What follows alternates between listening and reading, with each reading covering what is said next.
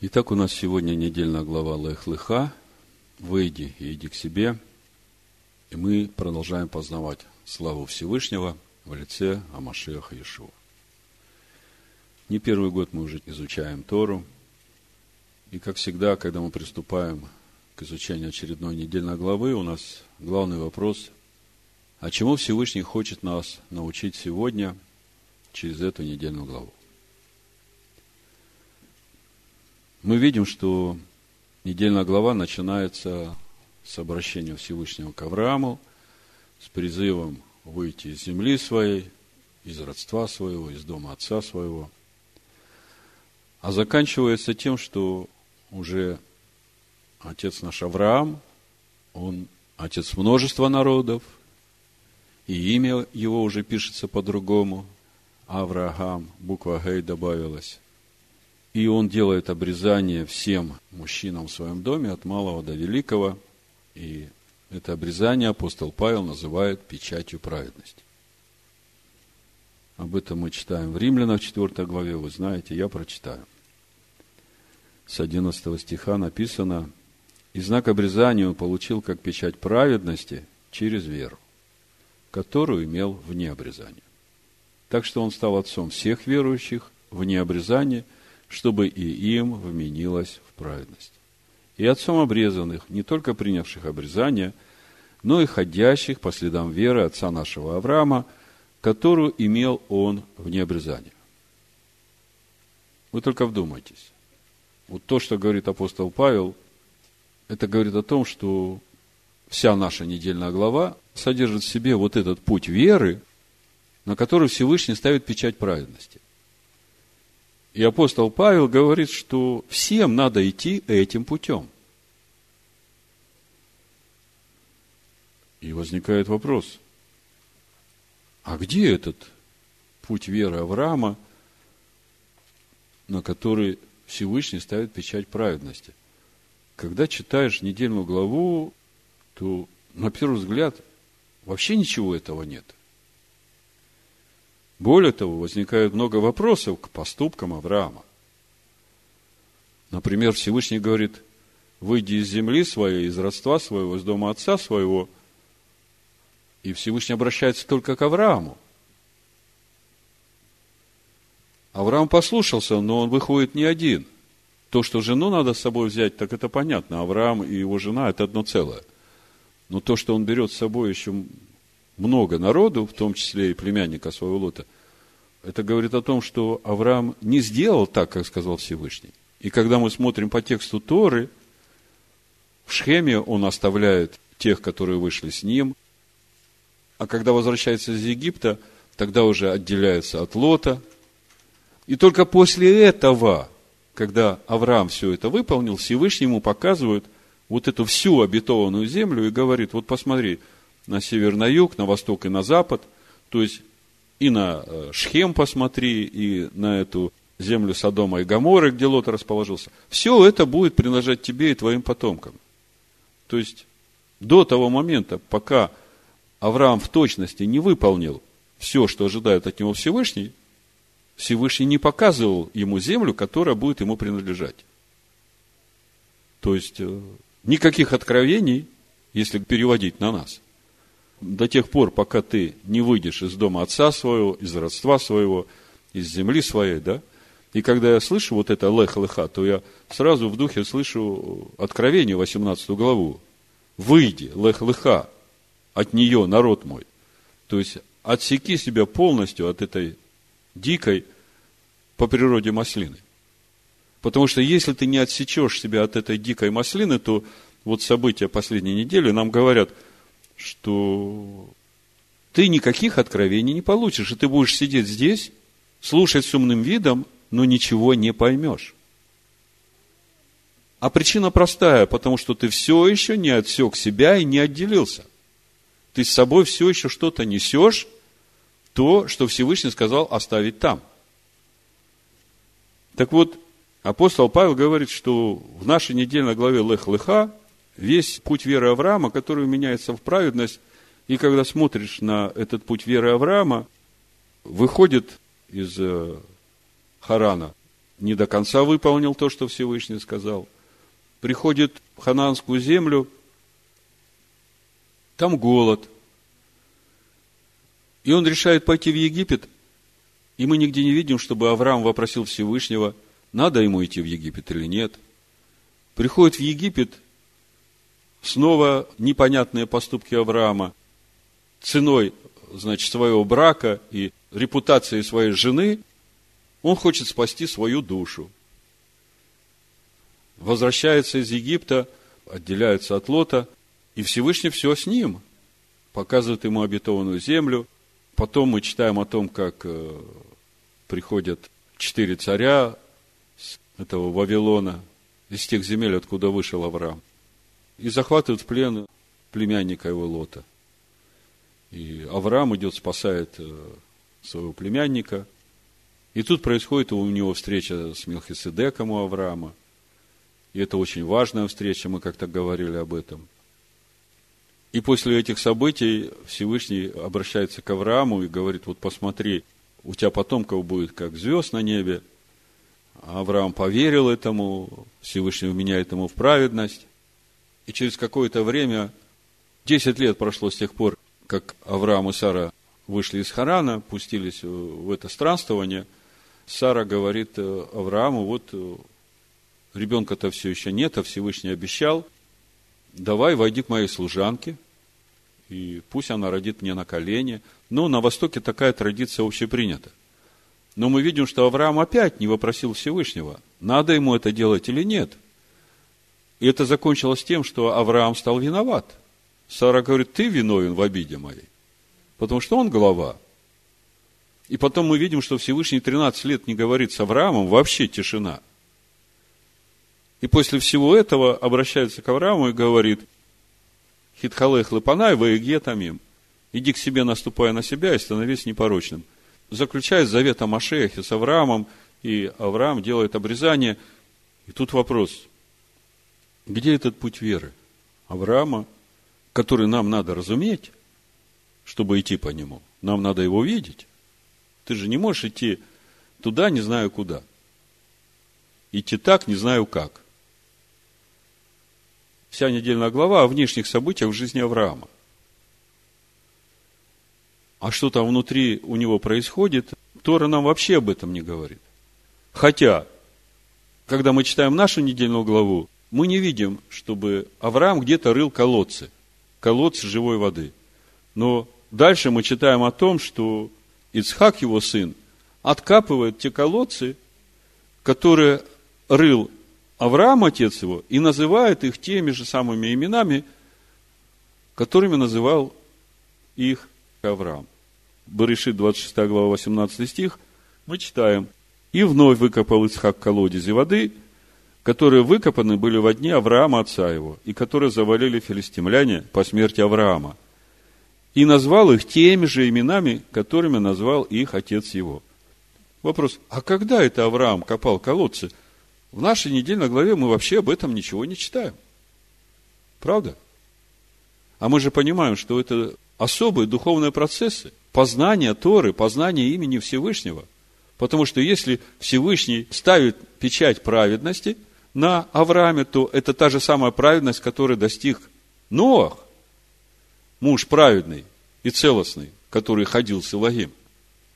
А что это значит? Это значит, что Машех живет в Нохе, это значит, что Машех живет в Аврааме. А каким образом он достиг этого?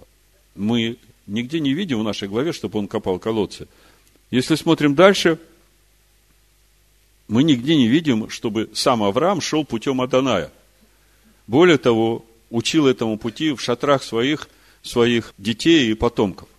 Мы об этом нигде ничего не читаем. А мы знаем, что путь Аданая, пророк Иеремия в пятой главе говорит, это и есть Тора, учение Всевышнего. И тем не менее, в 18 главе Барышит мы читаем 17 стиха. Всевышний говорит, утаю ли я от Авраама, что хочу делать? От Авраама точно произойдет народ великий и сильный, и благословятся в нем все народы земли. Ибо я избрал его для того, чтобы он заповедал сынам своим и дому своему после себя ходить путем Аданая творя правду и суд. И исполнит Адонай над Авраамом, что сказал о нем. Подождите, в нашей недельной главе мы нигде не видим, чтобы Авраам ходил путем Адоная. А Всевышний говорит, Авраам, вот этот путь, по которому ты идешь и познаешь меня, ты должен заповедать этот путь и детям своим, всем потомкам своим, чтобы они шли путем Аданая, творя правду и суд. Где это все? Мы должны понимать, что это все есть там, и мы это должны увидеть. Также мы нигде не видим в нашей главе, чтобы Авраам соблюдал шаббат, чтобы он соблюдал праздники Аданая, чтобы он приносил на каждый праздник свое свидетельство духовного роста. Мы нигде не видим, чтобы Авраам заботился о том, чтобы все у него было кошерно, да? Ничего этого мы в Торе не видим. Единственное, что в следующей недельной главе мы прочитаем о том, как попросит приготовить мацу для тех, которые придут, посланники Всевышнего. А вместе с тем в Баришит 26 главе 4 стиха мы читаем, Всевышний уже свидетельствует Ицхаку. Баришит 26.4. «Умножу потомство твое, как звезды небесные, и дам потомство твоему все земли сии, благословятся в семени твоем все народы земные за то, что Авраам послушался голоса моего». Смотрите, Вадим духом Авраам и соблюдал, что мною заповедано было соблюдать. Повеления мои, уставы мои и законы мои. По сути, речь-то идет о Торе Всевышнего, и вопрос, а где он ее взял? Всевышний, в нашем понимании, Тору даровал там, на горе Хареве, уже когда потомки Якова выходят из Египта. Понимаете, а это все есть в нашей главе, но мы должны, читая, разуметь это – мы должны это видеть. Я вам не случайно говорил про встречу Авраама с Милхиседеком. Вот там как раз и прошло соединение Вадимова духом с наследием отцов.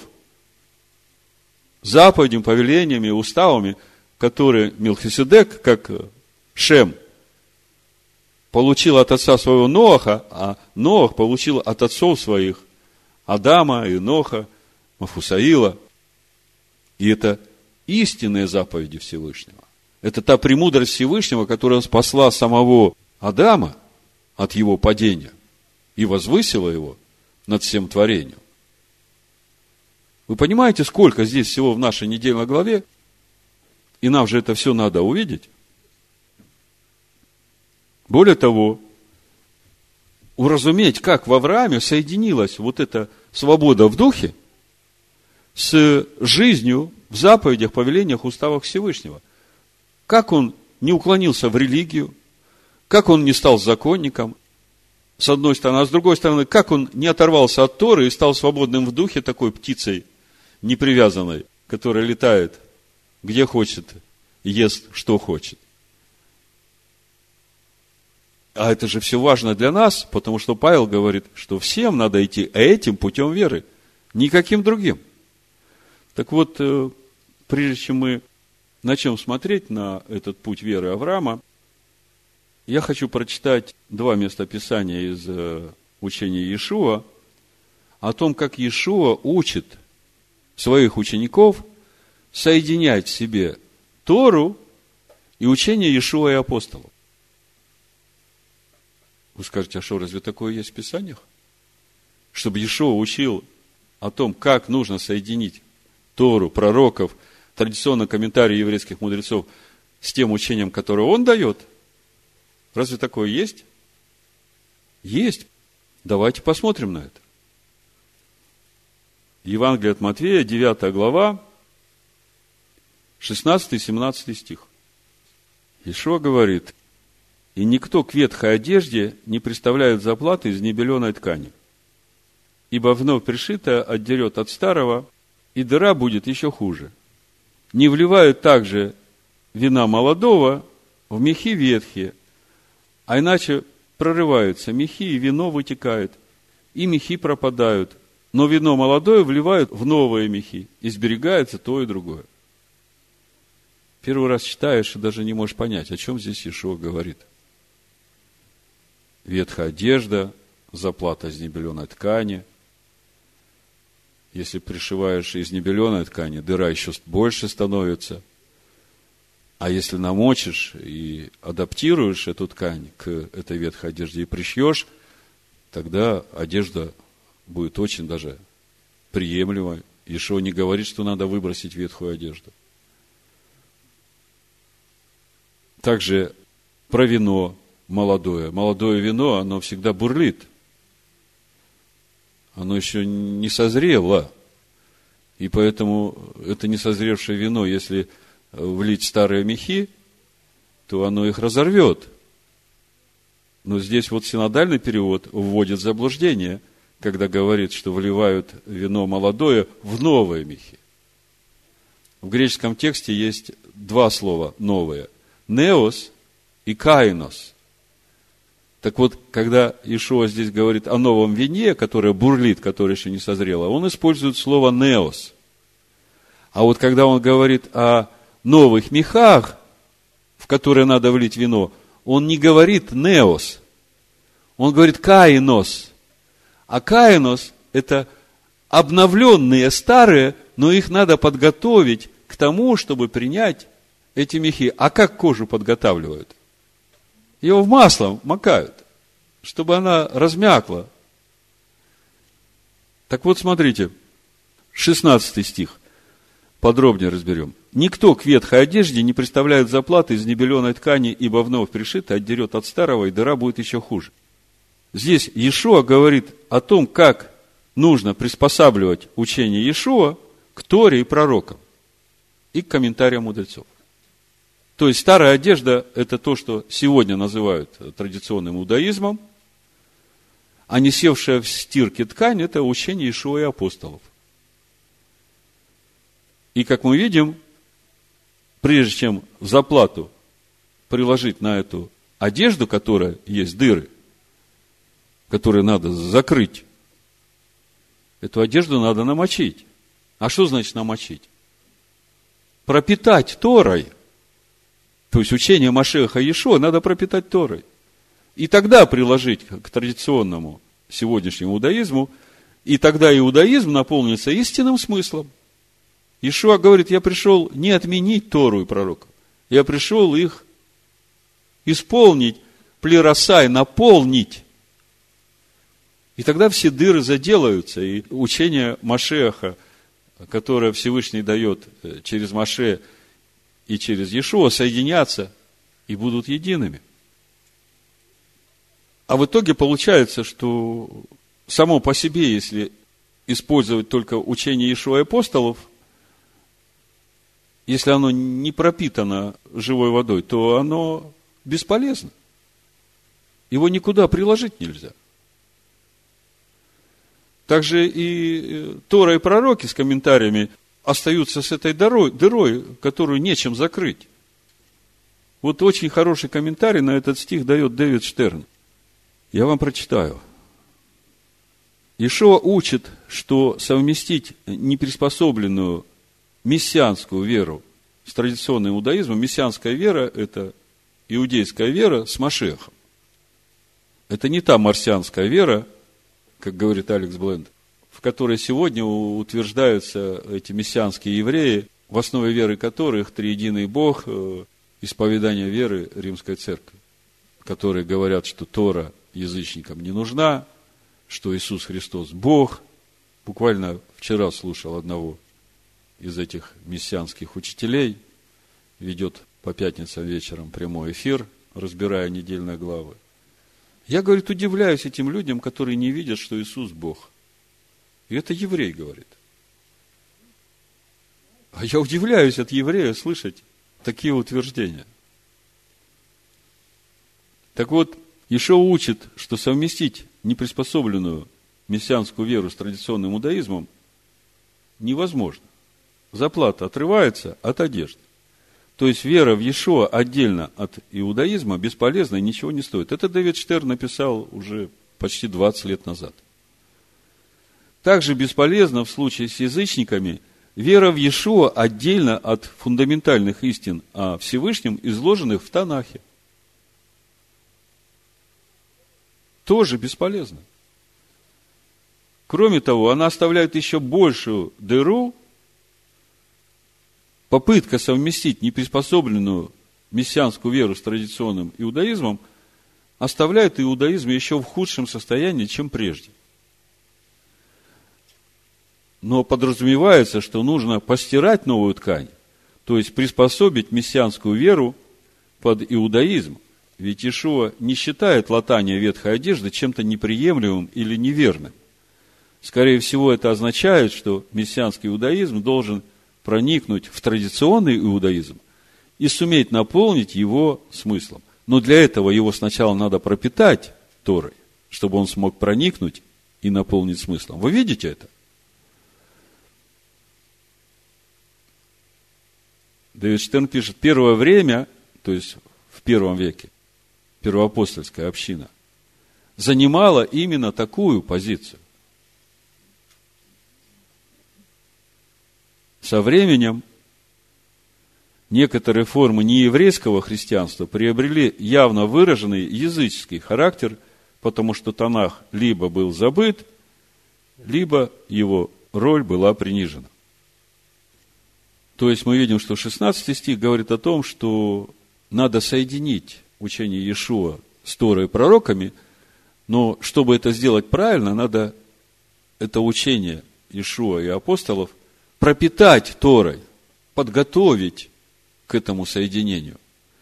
И тогда это соединение наполнит смыслом саму Тору и восполнит вот эти пробелы. А следующий стих, он как раз наоборот говорит о, об обратном действии, о том, что также и этот традиционный иудаизм, то есть Тору, пророков и все комментарии, нужно приспособить к учению Ишуа и апостолов, потому что это учение, оно еще как молодое вино, оно должно созреть. И если это учение влить вот в те религиозные традиционные формы иудаизма, то это все просто порвется и все испортится. У Ишуа нет и такого намерения. Он хочет и то, и другое сохранить. Так вот, смотрите, 17 стих. Ишуа говорит, не вливают также вино молодое в мехи ветхие. А иначе прорываются мехи, вино вытекает, и мехи пропадают. Но вино молодое вливают в новые мехи, изберегается то и другое. Вот это вот в тексте вливают в новые мехи каинос.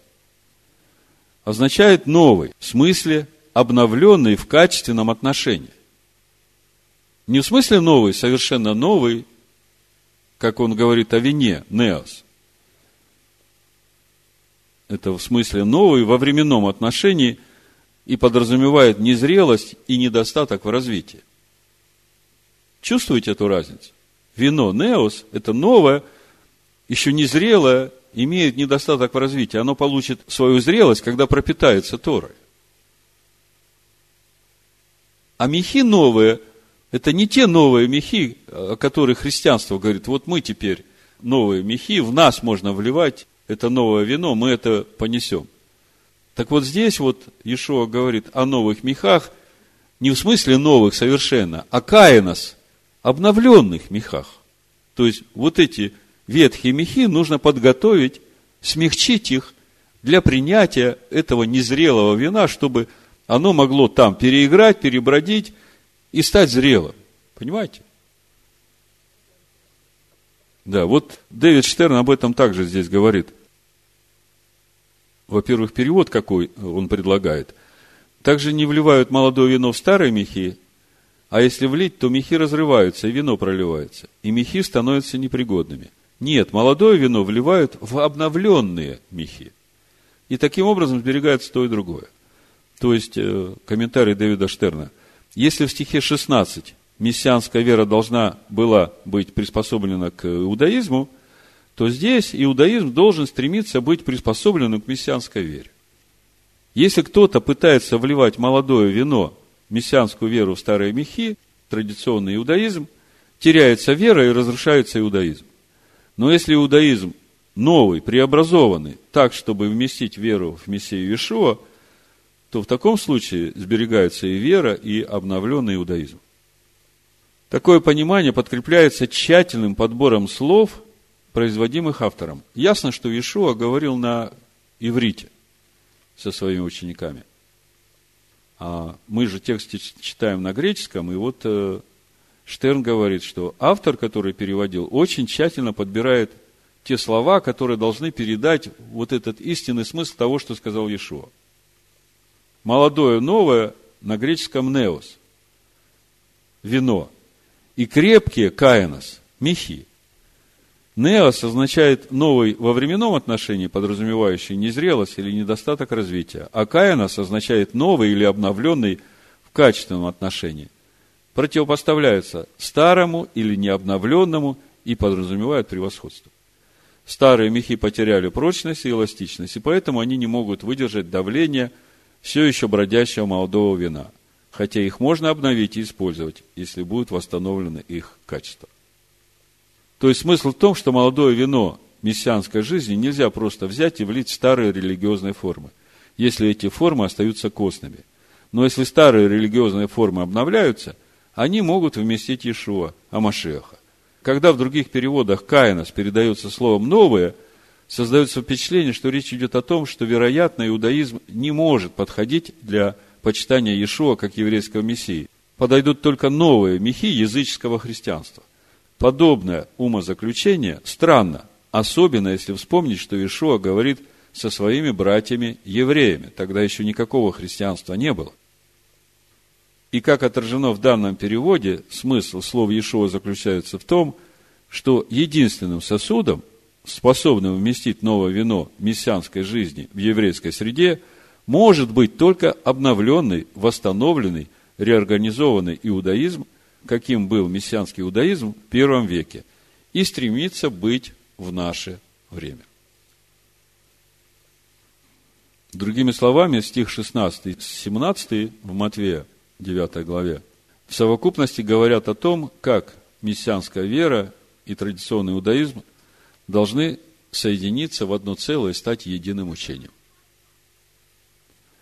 И дальше в конце 13 главы, после того, как Иешуа рассказывает притчу о сеятеле, о четырех видах почвы, о добром семени, о плевелах, о неводе с рыбами, которые вытащили рыбаки и отделили хороших рыб от негодных, он говорит своим ученикам. Помните 13 главу? Она вся в притчах.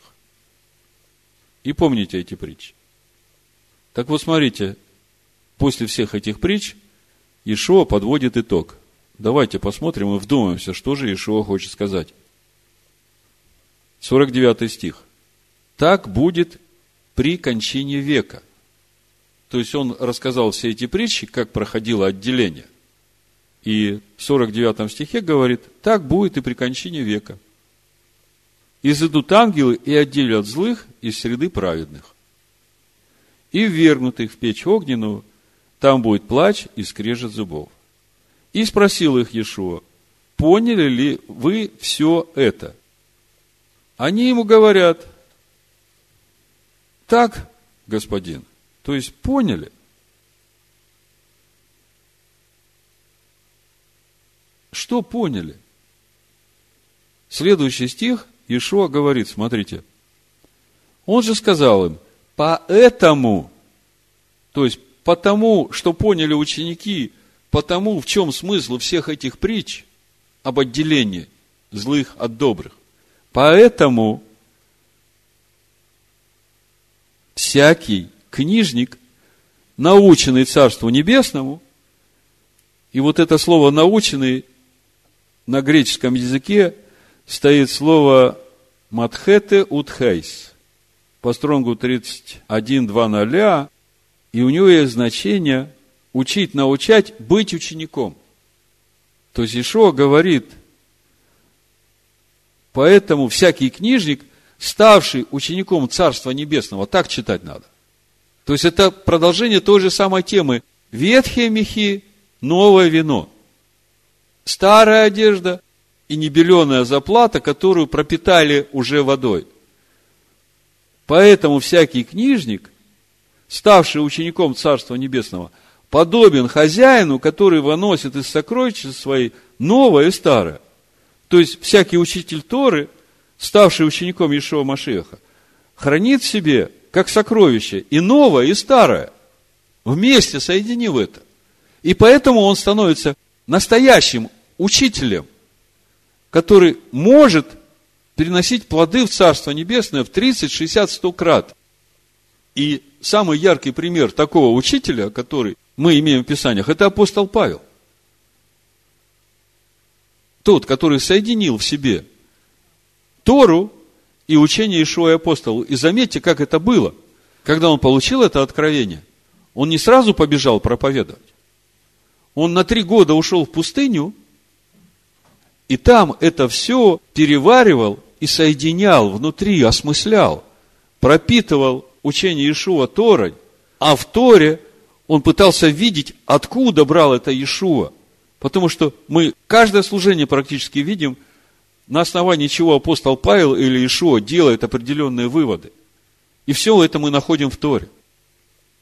И вот теперь, вот с таким кратким вступлением, нам надо вернуться в нашу недельную главу и постараться увидеть, где же все это. Как это все работало в жизни Авраама, как он, водимый Духом Всевышнего, соединил в себе Тору Всевышнего с этой свободой в духе, и через это стал сосудом, обителю Всевышнего. Всевышний связывает с Авраамом свое имя. Всевышний говорит, на Аврааме я запечатываю вот этот путь в подобие. И теперь все люди будут идти только этим путем, путем Авраама. У Всевышнего ведь замысел сотворить человека по образу и подобию. Ну вот, давайте теперь вернемся в нашу недельную главу и попробуем увидеть, каков этот путь веры, чтобы нам понимать, куда идти и как идти, и чего ожидает от нас Всевышний. И первый очень важный момент, который многие упускают из вида, начиная изучать недельную главу Лех-Леха. Так это те события, на фоне которых происходит событие с Авраамом. И это очень важно, потому что если мы увидим этот фон и понимание той духовной атмосферы, в которой все это происходит, тогда мы уже четко будем знать, куда призывает нас Всевышний и какая цель его призвания. А для того, чтобы понять этот фон событий, нам нужно просто вернуться в предыдущую недельную главу и посмотреть, что там происходило – Берешит 11 глава, 4 стих написано, сказали они, построим себе город и башню высотой до небес и сделаем себе имя. Что значит сделаем себе имя? Ну, сейчас у нас это очень популярно. Сделай себя. И это у нас продвигается, и столько семинаров на эту тему, там, 10 шагов, как сделать себя, там, или 20 шагов. Люди проводят семинары, зарабатывают огромные деньги, и все хотят сделать себя, бегут на эти семинары. И вот на фоне вот этого всего сделай себя. Причем как делают? Вместо того, чтобы брать Слово Всевышнего, эти природные камни, они э, налепили себе кирпичей из глины, своих доморощенных учений, и лепят себя. И вот на фоне вот этого сделаем себе имя, Всевышний обращается ко всем людям в мире. Он ведь принял в своем сердце решение, что он больше не будет уничтожать людей. Прошлый шаббат мы говорили, он сказал, вот теперь впредь сеяние и жатва, холод и зной, лето, зима, день и ночь. И мы говорили, Всевышний больше людей уничтожать не будет, но он будет сеять свое слово, и те, которые будут отзываться, он их будет собирать и помогать им познавать имя Всевышнего. Так вот, на фоне вот этой всей атмосферы строительства Вавилонской башни Всевышний рассеивает эти народы, смешивает их языки, чтобы они не могли дальше заниматься этим. Они разошлись по всем землям, но с этим же исповеданием – делать себе имя уже каждый э, в своем народе, своих землях, они продолжают заниматься тем же. И Всевышний, вот на фоне всей этой духовной атмосферы, духом своим обращается ко всем людям. Кто хочет познавать мое имя, выйди из земли своей, из родства своего, из дома отца своего, и иди в землю, которую я укажу тебе. То есть, когда вот это вот складываешь вместе, то уже в самом начале ты четко знаешь, для какой цели призвал тебя Всевышний.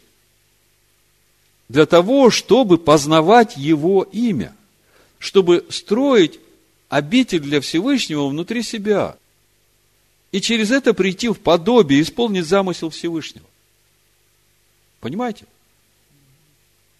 Вот мы читаем недельную главу Лых-Лыха, и для нас это как бы новая эра. Мы то, что было перед этим, совсем забываем. Вместе с Нохом и со всем, что там было с Вавилонской башней, мы читаем «Выйди и иди», да?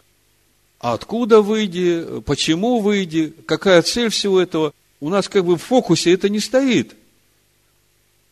И даже тогда, когда в нашей жизни Всевышний прикоснулся к нам, и осветил нас своим светом, если бы мы понимали, какая цель всего этого, тогда, может быть, мы гораздо быстрее нашли бы тот путь, по которому нам надо идти. Вот этот путь Авраама, который соединяет вот эту способность быть водимым духом с жизнью по Торе. И через это устроять дом духовный внутри себя для Всевышнего. Поэтому сейчас Слава Богу, что хоть сейчас. Когда мы начинаем читать недельную главу Лех-Леха, первое, что мы понимаем, что эта недельная глава содержит в себе весь путь познания имени Всевышнего, на который Всевышний ставит печать. А второй очень важный момент, мы должны четко себе уяснить, что сам призыв Всевышнего к Аврааму, он именно потому, что Авраам в своем сердце желал идти этим путем познания имени Всевышнего. Это понятно? А в итоге получается, что каждый, который становится на путь Авраама, у него сразу вырисовывается эта ясная цель. Он стал на этот путь именно для того, чтобы познать имя Всевышнего. И тогда ты уже знаешь, Куда тебе идти? Другими словами, Всевышний в каждом роде, в каждом поколении обращается ко всем людям и говорит, кто хочет познавать мое имя, вы, пожалуйста, отделитесь от этих, которые хотят сделать себе имя. Всевышний обращается к Аврааму Берешит, 12 глава, 1 стих. И сказал Адонай Аврааму, Ваямер Адонай Эль Авраам, пойди из земли твоей, на иврите Лех Леха Ме Арцеха. Если бы просто выйди из земли, то было бы написано Лех Ме Арцеха. Выйди из земли твоей а написано лех леха. Выйди и иди к себе. Потому что леха – это притяжательное местоимение глагола «выйди». То есть, выйди и иди к себе, говорит Всевышний. Дальше написано, от родства твоего, уми малаттеха, из дома отца твоего, уми бейт авиха, в землю, Эль Эрец, которую я укажу тебе, синодальный перевод, на иврите написано Ашер Арека.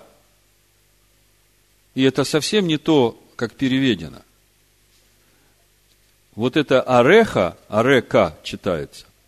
В основе этого э, слова глагол Раа, смотреть, показывать, узнавать, являться, быть видимым смотреть друг на друга. И учитывая, что опять стоит это окончание ха, так же как леха, выйди, иди к себе, здесь ареха. Да?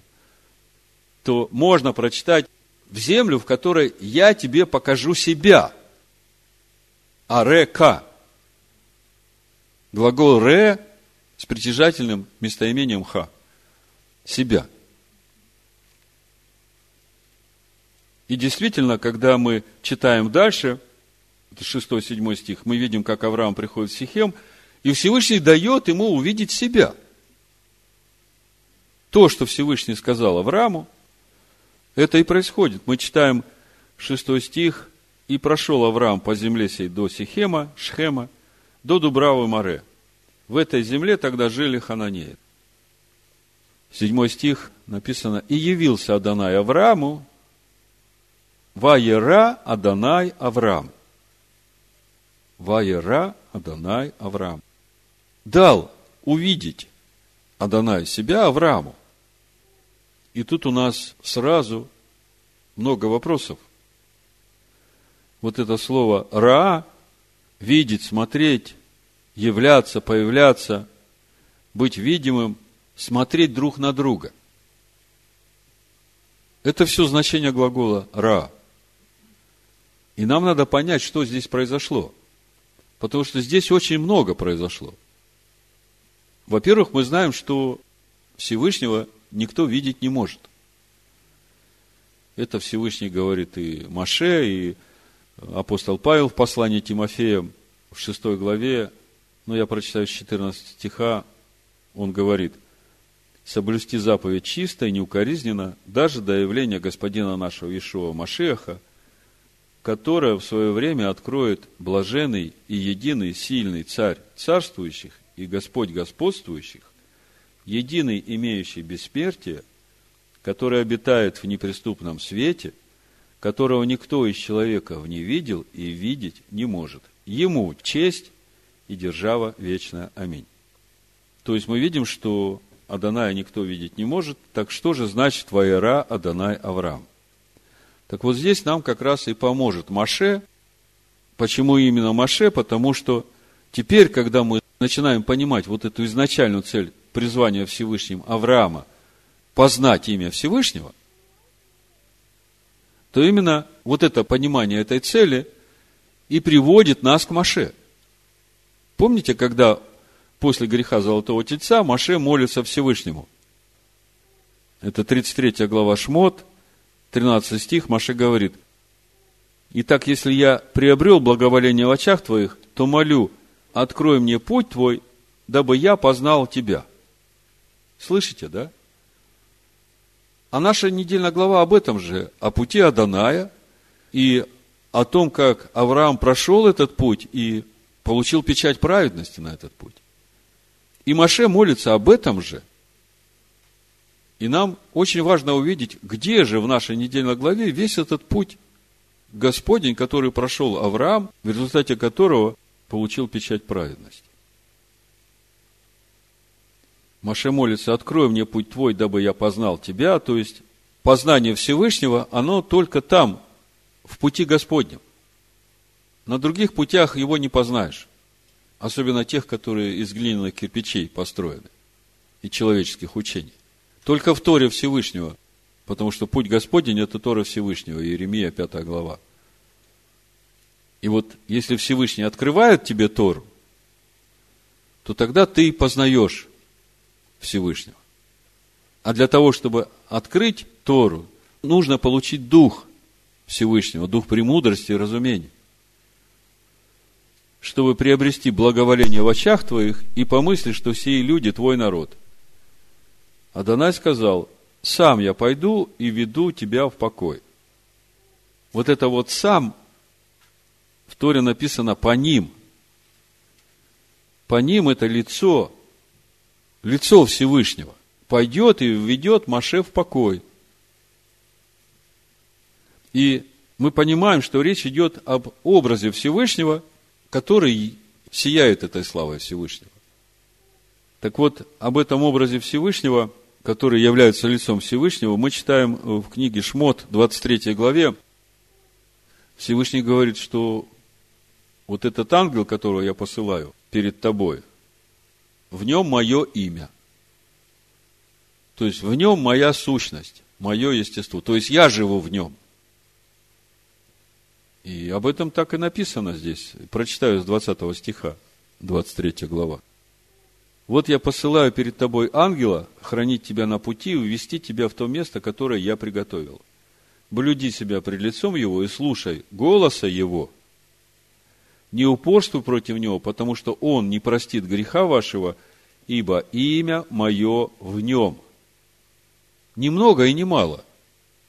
Имя Всевышнего. Мы говорим об имени, понимаем, что речь идет о сущности Всевышнего.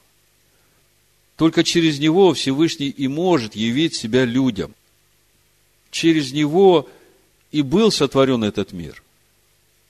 И все им стоит. Если ты будешь слушать глаза его и исполнять все, что я скажу, так в Торе написано. То есть, мы смотрим на ангела, мы смотрим на образ Всевышнего, а говорит-то через него сам Всевышний, если будешь слушать глаза его и исполнять все, что я скажу, то врагом буду врагов твоих и противником противников твоих. То есть, этот особенный ангел, в котором имя Всевышнего, его сущность, мы понимаем, что речь идет о Сыне Всевышнего, Машехе. И Всевышний именно его посылает ввести нас в обетованную землю. И именно через познание его мы познаем имя Всевышнего. Видите, как Всевышний все усмотрел? А ведь он призывает Авраама, потому что Авраам не хотел строить себе имя, он хотел познавать имя Всевышнего. И Всевышний его призывает.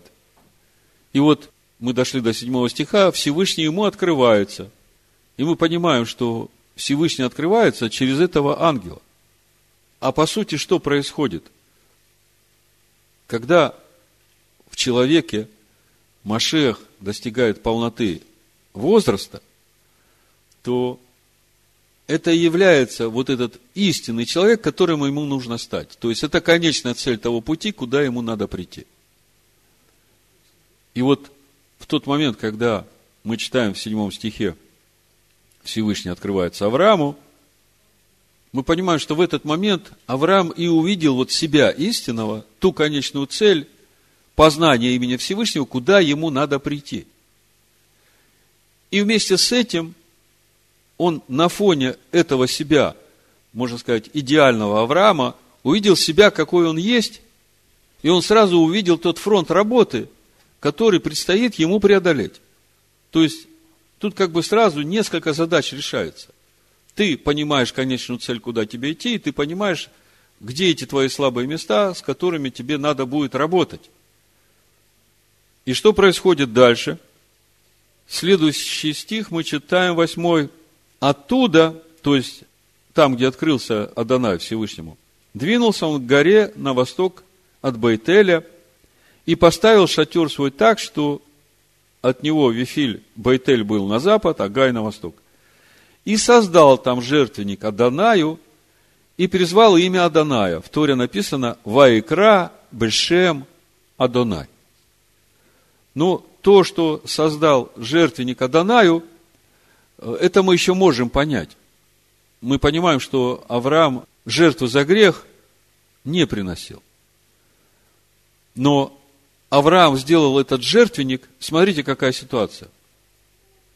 Всевышний в предыдущем стихе открывается Аврааму, а от Шхема, от этой Дубравы Море до того места, куда он пришел, там всего 5 километров расстояния. То есть это всего лишь э, переход нескольких часов.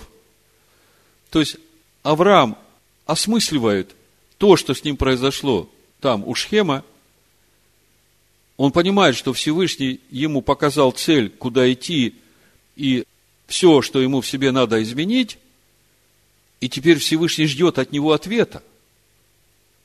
То, что Всевышний ему предложил делать, это сторона Всевышнего. Теперь Авраам должен дать свидетельство Всевышнему, что он согласен идти этим путем.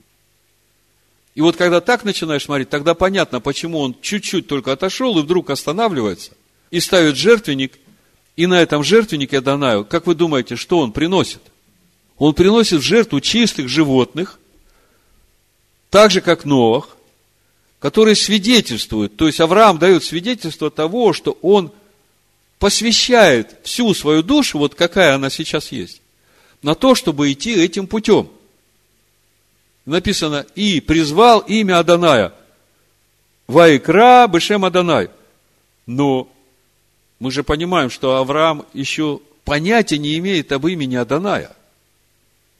То есть он увидел себя истину, он понимает цель, куда идти, но он еще не знает, как идти. И вот то, что он здесь сделал, он сказал Всевышний, я посвящаю всю свою душу на служение тебе. Прошу тебя, пойди со мной и помоги мне стать, войти вот в это подобие образа сына твоего. Вот это здесь произошло.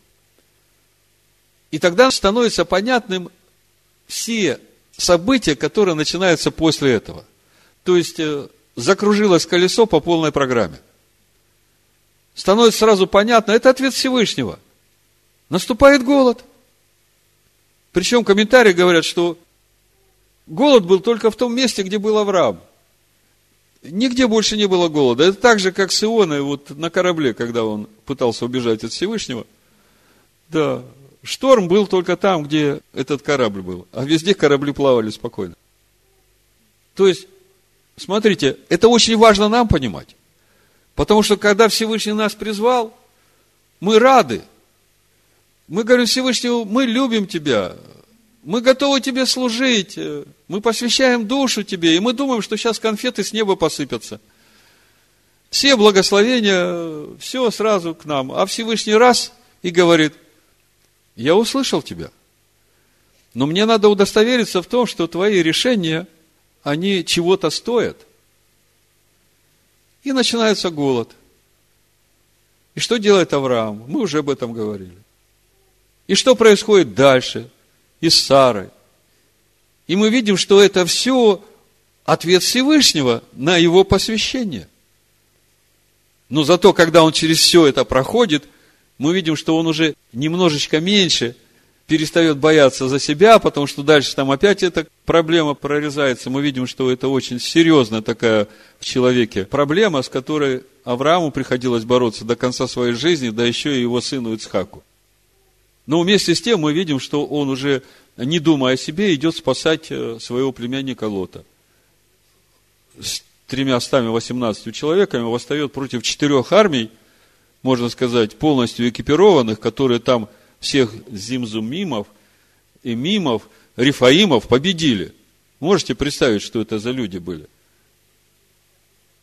А он их просто так, одним махом всех победил. То есть, э, мы же сейчас хотим понять, где этот путь Аданая? Как это все работает? И так, когда начинаешь смотреть, видишь, что Всевышний очень серьезно относится ко всем нашим словам. Сначала он ждал свидетельства, что мы согласны. И когда он услышал это, он говорит, хорошо, Авраам, я принимаю.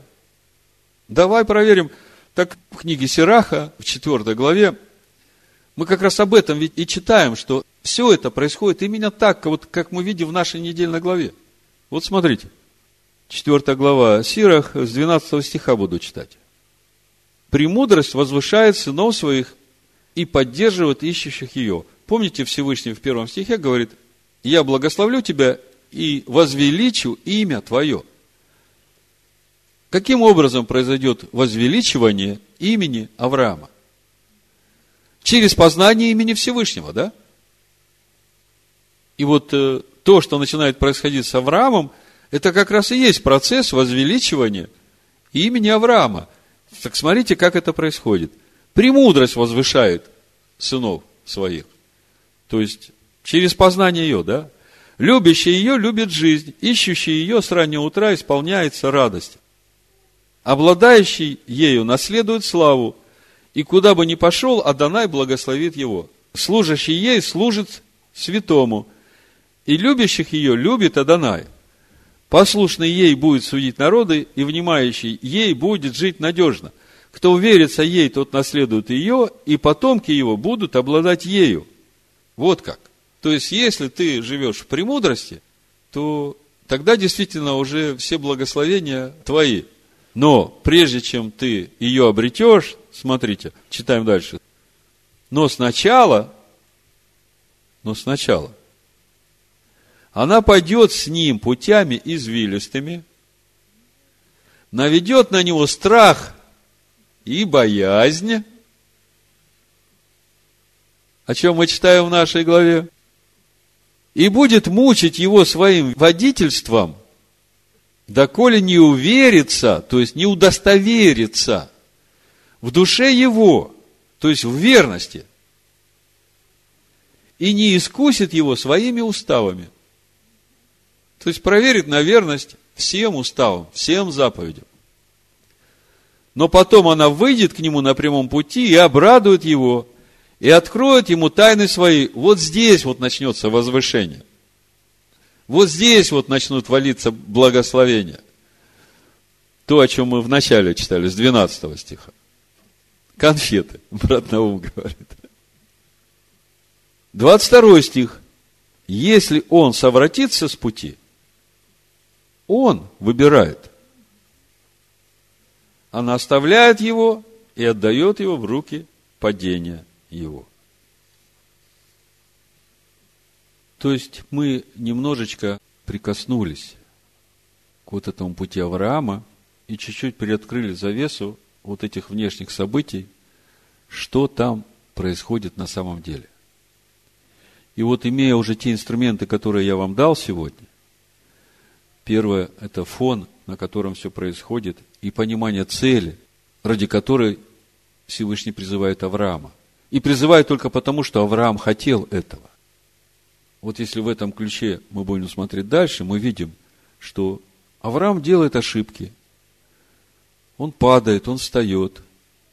Семь раз упадет праведник и встанет. Мы видим, что он пошел в Египет, и несмотря на все ошибки, которые он там сделал, Египет его не соблазнил. Он уходит оттуда. Он не ассимилировался там. Также, когда ему из Шхема надо было уходить, там стоит этот глагол, как мы читаем, и двинулся Авраам. У нас в синодальном написано, оттуда двинулся он к горе на восток. А на иврите знаете, как это звучит? Ваетаек Мишам Аара Микедем. И двинулся оттуда к горе на восток. Во-первых, вот это слово «атак», ну, «ваятек», в глаголе двинулся, говорит о том, что ему нужно было приложить усилия двигаться дальше. Хотя желание остаться в Сихиме со всеми было огромным. Плодородные земли, все свои. Пришел в ханаанскую землю.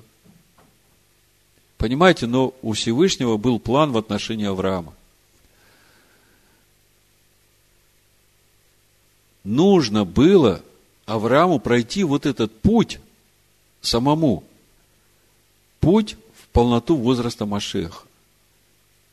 И только потом он начнет рождать потомков, уже подобных Аврааму. Помните, Ноах, он 500 лет ждал, пока сам придет в подобие, и потом только начал рождать. А с Авраамом мы видим, Авраам бездетен – и мы теперь понимаем, что не случайно.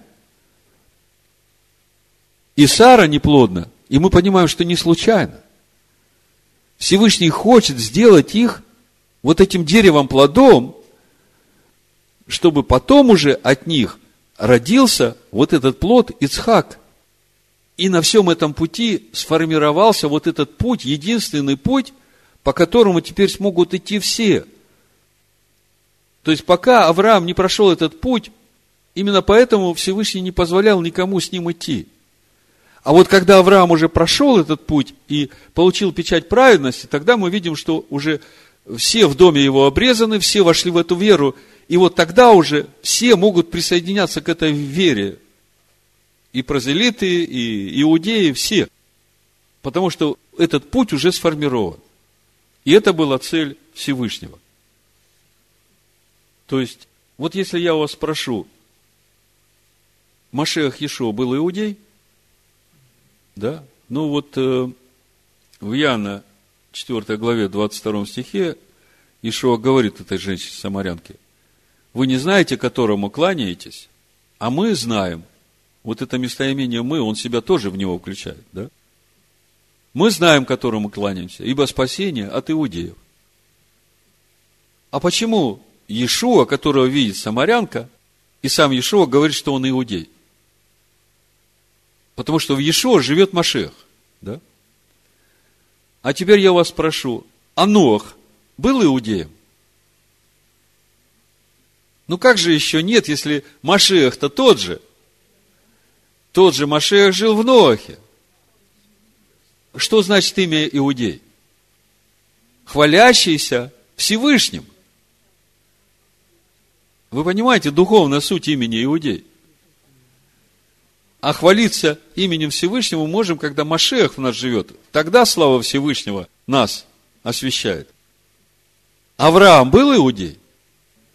Вот этот путь, по которому прошел Авраам, он как раз и сделал его иудеем. Он был язычником, а стал иудеем. И всякий, который становится на этот путь, он становится иудеем. Поэтому Ишуа говорит, спасение от иудеев. Именно в познании этого пути, которым прошел Авраам. Живом пути. Послушании глазу, Духу Всевышнего. И исполнении всех заповедей, повелений и уставов. То есть, если теперь мы все это сложим вместе и адаптируем к себе, что мы сегодня увидели для себя самое важное.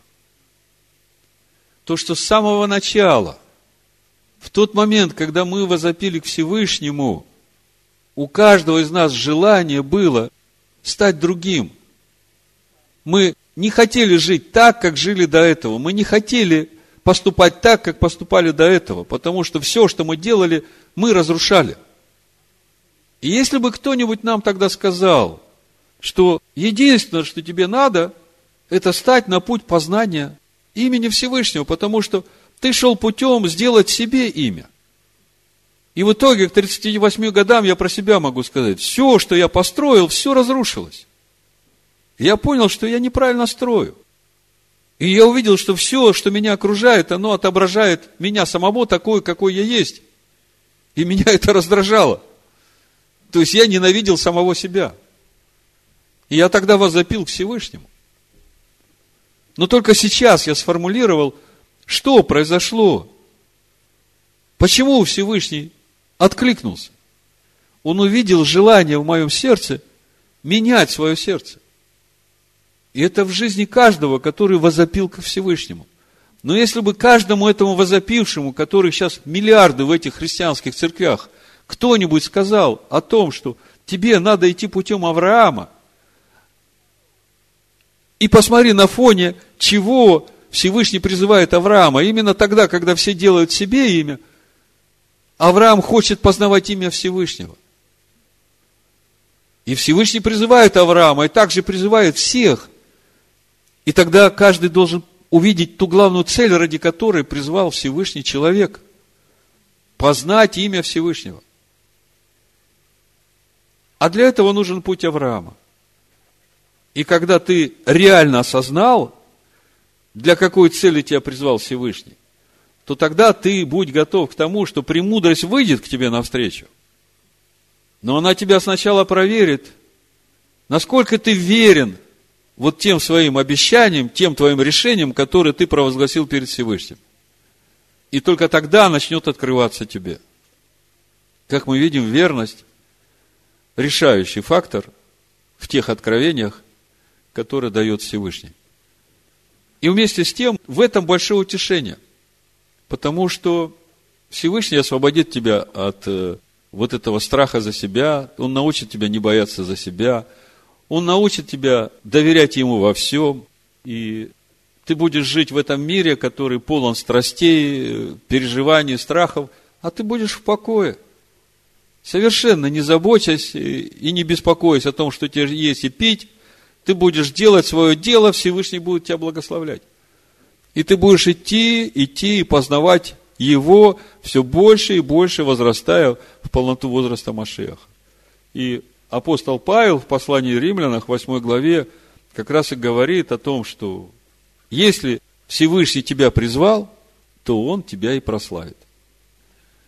Он возвеличит имя твое, и то, как это будет происходить, вот теперь вы будете читать недельную главу Лых-Лыха, уже с открытыми глазами, и будете понимать, что будет происходить в вашей жизни и для чего, и от чего Всевышний вас хочет освободить сейчас, и вы никогда не станете таким живущим по заповедям внешним человеком. Вот в качестве утешения и укрепления закончу посланием римлянам 8 главой с 26 стиха. Также и Дух подкрепляет нас в немощах наших, ибо мы не знаем, о чем молиться, как должно, но сам Дух ходатайствует за нас воздыханиями неизреченными. Испытывающий же сердца знает, какая мысль у Духа, потому что Он ходатайствует за святых по воле Всевышнего. Смотрите, Всевышний в этом Духе Машеха, этот Дух ходатайствует за нас, в итоге получается сам Всевышний через этот Дух ходатайствует за нас, потому что Он знает, в чем мы нуждаемся. Притом знаем, что любящим Всевышнего, призванным по Его изволению, все содействует ко благу. Ну, все. Ибо кого Он предузнал, тем и предопределил быть подобными образу Сына Своего, дабы Он был первородным между многими братьями. И когда я читаю это «предузнал», у меня сразу притча, восьмая глава там, когда еще до начальных пылинок этой вселенной, сыны человеческие с этой премудростью на кругу жизни уже радовались и веселились. И по сути это и есть тот образ, который был сотворен прежде создания этого мира. Так те, кого он предузнал, тем и предопределил. Ребята, вот вы придете сюда, в этот мир, пройдете через все, через что вам нужно пройти – прославите меня и придете в тот дом, который я вам приготовил.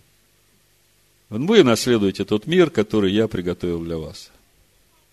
Но прежде я же должен удостовериться в вас. Ибо кого он предузнал, тем и предопределил быть подобными образу сына своего, дабы он был первородным между многими братьями. А кого он предопределил, тех и призвал.